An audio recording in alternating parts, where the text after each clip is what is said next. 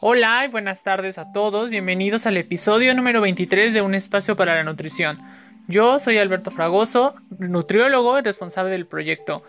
Espero que estén pasando un fin de semana maravilloso, ya estamos en los últimos días de mayo y también espero que de mucho corazón que en este mes hayan logrado sus objetivos, hayan creado algún hábito nuevo, hayan este hayan sido más productivos en lo que ustedes estén buscando, ¿no? Recuerden que hay que trabajar siempre en nuestro plan de vida, tenemos que trabajar por nosotros mismos y obviamente en el proyecto que somos cada uno de los seres humanos que vivimos en este planeta. Entonces, espero que estén muy bien y eso es lo que les deseo y obviamente en el siguiente mes que viene tenemos una nueva oportunidad justamente para mejorar, para hacer este, lo que no hicimos, para dejar esos pendientes atrás y ponernos a trabajar en esa parte.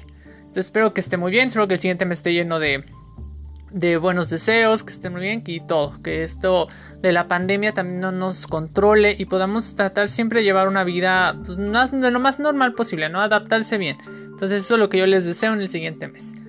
Eh, también les quiero agradecer mucho a las nuevas personas que me están siguiendo en el podcast. Este, la verdad, como les comento, este proyecto ya está creciendo. Eh, en el sentido de que ya la audiencia no solamente es de una cierta edad, ya está aumentando las personas de, otra, de otro rango de edad. Entonces eso me da mucha alegría porque... Vaya, o sea, esto, como se los dije, es un canal, o bueno, es un podcast, es un proyecto que justamente lo puede escuchar cualquier persona. Este, no importa la edad, no importa el sexo, lo que sea lo pueden escuchar, porque realmente es eso, es la parte es difundir, divulgar la ciencia y obviamente darle una voz a la nutrición. Entonces estoy muy contento de que eso esté creciendo y la verdad espero que siga así y próximamente les voy a dar unas sorpresas, luego se les voy a comentar. Pero bueno, recuerden también seguirme en las redes sociales, Facebook e Instagram. Y bueno, hoy justamente, eh, acorde al calendario que se fijó este, hace dos semanas, hoy vamos a hablar sobre la carne. O sea, vaya a dar una información muy general de lo que es, cómo se define, cómo se clasifica, qué hay, qué podemos, qué podemos hacer, qué podemos consumir desde el punto de vista nutricional. Entonces, hoy vamos a hablar, hoy voy a hablar sobre la carne, justamente. Y quiero comentarles que, bueno, yo la verdad no soy una, no como mucha carne, yo no soy muy fan de la carne, no soy vegetariano, pero digo, yo no, no, no es mi hit. Obviamente sé que es una, eh, las proteínas eh, entra del grupo más importante, eso sí lo sé. Pero realmente sí que ustedes dijeran, ay, me gusta mucho comer carne. No, o sea, sí la como, no tengo problema, tanto de que, es de, que sea roja o que sea blanca, pero no soy así como que tanto. Entonces espero que pues las personas que lo que sí la consuman muy seguido, bueno, espero que esto les sirva para que puedan escoger a veces mejor o para que chequen o se den cuenta, porque a veces, por ejemplo, vamos al mercado o vamos al súper y la vemos y a veces no nos fijamos en esto, esto y aquello, detallitos que yo siento que a veces pueden involucrarse mucho, ¿no? Aparte, si alguien tiene alguna enfermedad, por ejemplo, como gota o algún otro tipo de ese este articulares, todo ese rollo, este a veces el consumo de la carne puede ser pues no tan benéfico y obviamente pues le va a traer algunas cuestiones ahí a la persona. Entonces, bueno, vamos a empezar con la definición y obviamente esto es como la parte muscular del cuerpo, o sea, o el alimento consistente en todo o parte del cuerpo. O sea, es la, el músculo de lo que nos vamos a estar comiendo. Recuerden que nos vamos a estar comiendo, este, obviamente dependiendo del corte de, de cualquier animal, este, nos vamos a estar comiendo la, el músculo justamente porque ahí se encuentran las fibras, que es lo que le dan movimiento y todo esto. Algo muy importante aquí es que, bueno, obviamente dentro de la carne o de los músculos hay una proteína llamada la mioglobina, la cual esta se encuentra en las fibras musculares y está encargada de transportar el oxígeno. Justamente aquí esto se va a dar como que la diferencia entre carnes rojas y carnes blancas, porque obviamente eso lo hemos llegado a escuchar, ¿no? A lo mejor en la televisión, a lo mejor este, con la familia o algo, y nos dicen, bueno, consume más carnes blancas, evita tanto las carnes rojas, pero a veces no sabemos qué animales entran dentro de esta clasificación. Entonces, por ejemplo, carnes rojas principalmente se encuentra la vaca, el buey, este, la cabra, la oveja, el búfalo. O sea, ya si damos algo más exótico, puede ser el búfalo también entra desde ese grupo. Entonces ahí encuentran ellos. Las carnes blancas principalmente se encuentra el pollo, el pescado, este, algunos mariscos. ¿Y qué creen? El puerco. Aquí es donde entra el puerco. a mucha gente todavía lo sigue como catalogando en el grupo de las carnes rojas.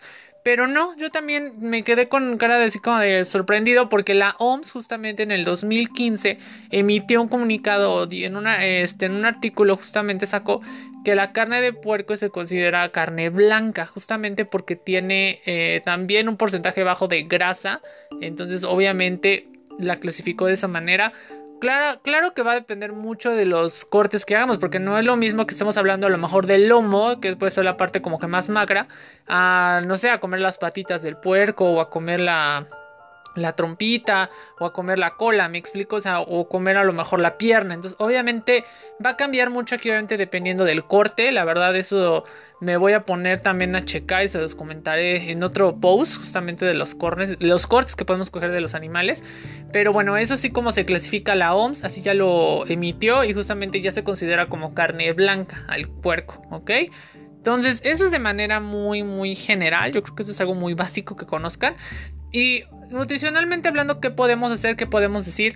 Eh, obviamente aquí lo que yo les quiero brindar son unas recomendaciones cuando ustedes vayan a comer carne, ya sea en casa, ya sea cuando vayan a un restaurante, cuando vayan a lo mejor a un puesto de tacos si tienen por su localidad o si van al supermercado.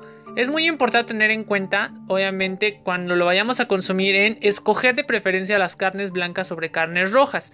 Obviamente aquí tiene que haber como un equilibrio, o sea, es decir, a lo mejor de los 5 días de la semana, 3 puedo comer carne blanca y a lo mejor uno puedo comer carne roja. O viceversa, dos carne roja y dos días con carne blanca. Eso obviamente hay que tratar de balancear ahí, porque como les comentaba, la mía la diferencia entre las carnes blancas y rojas es que las carnes blancas tienen el menor porcentaje de grasa y obviamente son más magras. obviamente esas son las que se prefieren que se consuma la población. Las carnes rojas, como son altas en, en grasa saturada de una manera muy natural, porque obviamente se obtiene, hay que preferir principalmente, si las van a elegir, si las van a consumir, tienen que elegir principalmente cortes bajos en grasa. Por ejemplo, el bistec, la maciza, la rachera, este... Ya saben, ¿no? O sea, tratar de quitar la, la, grasita que tiene ahí, que es lo blanquito de la carne.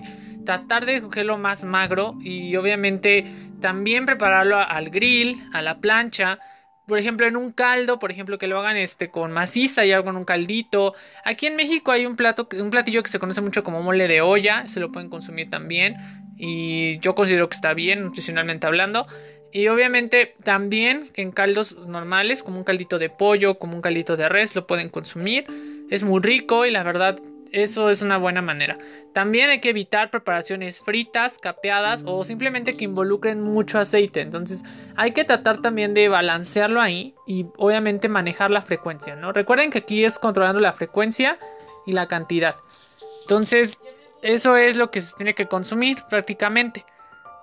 Bueno, ya terminando esto, eh, la verdad espero que les haya servido mucho, espero que lo estén tomando en cuenta porque pues les comento es algo realmente importante, es de relevancia, ya que a veces podemos ir a un restaurante y no sabemos qué corte elegir. Bueno, yo, yo les confieso, la verdad también yo no sé mucho de cortes de la carne, yo la verdad siempre pido a veces arrachera o un bistec o por ejemplo, si es albóndigas, obviamente sé que lo van a hacer de lo de la parte magra, entonces obviamente eso es, así que pues yo la verdad de cortes no sé mucho, pero sí sí pueden hacer eso, sí pueden modificar eso, a lo mejor preguntarle, ya tiene de dónde así, ¿no me explico?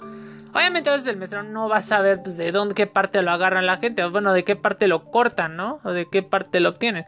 Pero sí sabemos que, pues, por ejemplo, si pedimos un bistec, si pedimos esto, lo vamos a consumir. Igual pasa en los puestos de los tacos. Por ejemplo, cuando vamos a un puesto de tacos, probablemente no queremos comer los típicos de lengua o los de bu o los de los de buche o no queremos consumir así como de esas partes muy grasosas. Podemos escoger a lo mejor maciza. ¿Me explico? Y obviamente eso lo pueden escoger, se lo pueden decir al taquero, pues se lo pueden comer traten de consumir así taquitos de maciza o algo.